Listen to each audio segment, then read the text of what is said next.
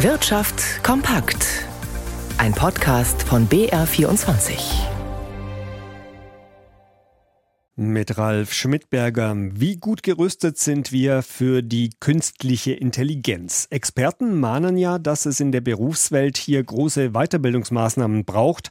Laut einer internationalen Studie der Boston Consulting Group geben aber nur 14 Prozent der Arbeitnehmer an, Weiterbildungen in Sachen KI erhalten zu haben. Die Studie beleuchtet auch, wie die Menschen weltweit in die KI-Zukunft schauen. Alexander Arne berichtet. Kann mein Arbeitsplatz künftig von künstlicher Intelligenz ersetzt werden? Diese Frage beantworten 40 Prozent der deutschen Befragten laut einer Studie der Boston Consulting Group BCG mit Ja. Das heißt trotzdem nicht unbedingt, dass die Menschen negative Gefühle gegenüber künstlicher Intelligenz hegen. Vielmehr hängt laut Studie die Einstellung gegenüber KI von zwei Faktoren ab. Erstens Erfahrungen mit KI. Regelmäßige KI-Nutzer blicken fast doppelt so häufig optimistisch in die KI-Zukunft. Zweitens die Anstellungsart. Führungskräfte sind im Vergleich zu Angestellten positiver eingestellt. Vor fünf Jahren führte die BCG eine ähnliche Umfrage durch.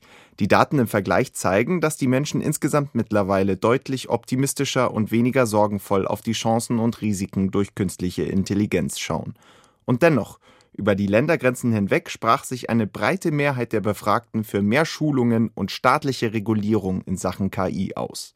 Bayern ist als Reiseziel schon fast wieder so gefragt wie vor dem Corona-Knick. In den ersten vier Monaten des Jahres stieg die Zahl der Gästeankünfte im Vergleich zum Vorjahr um 43 Prozent auf 9,7 Millionen, wie das Landesamt für Statistik mitteilte.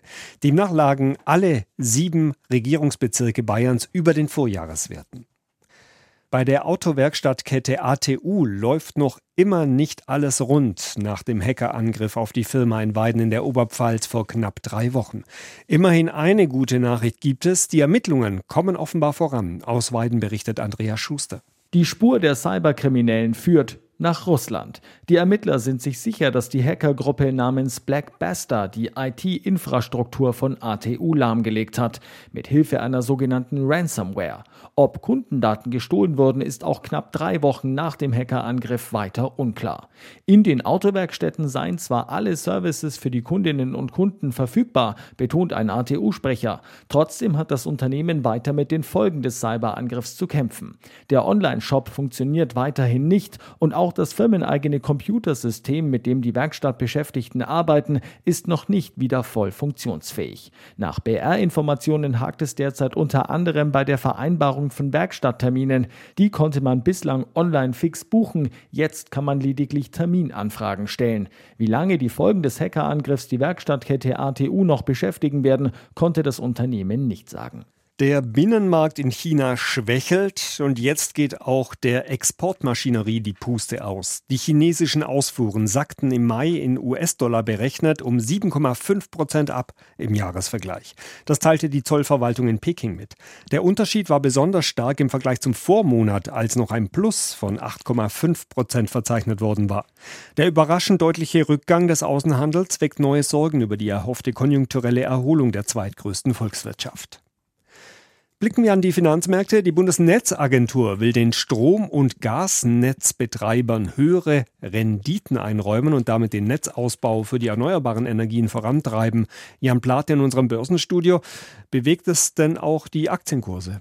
Zumindest die Anteilsscheine des Energieversorgers E.ON aus dem DAX, die verteuern sich um mehr als ein Prozent. Und äh, ja, der Präsident der Bundesnetzagentur Klaus Müller will eben den Netzbetreibern höhere Renditen auf ihre Investitionen einräumen. Der Eigenkapitalzins dafür steige 2024 von 5,07 auf 7,09 Prozent, hat Müller dem Handelsblatt gesagt. Dann der Blick auf die Aktie des Fußballvereins Borussia Dortmund. Da hieß es vor wenigen Minuten, der Spieler Jude Bellingham stehe für 103 Millionen Euro vor dem Wechsel vom BVB zu Real Madrid.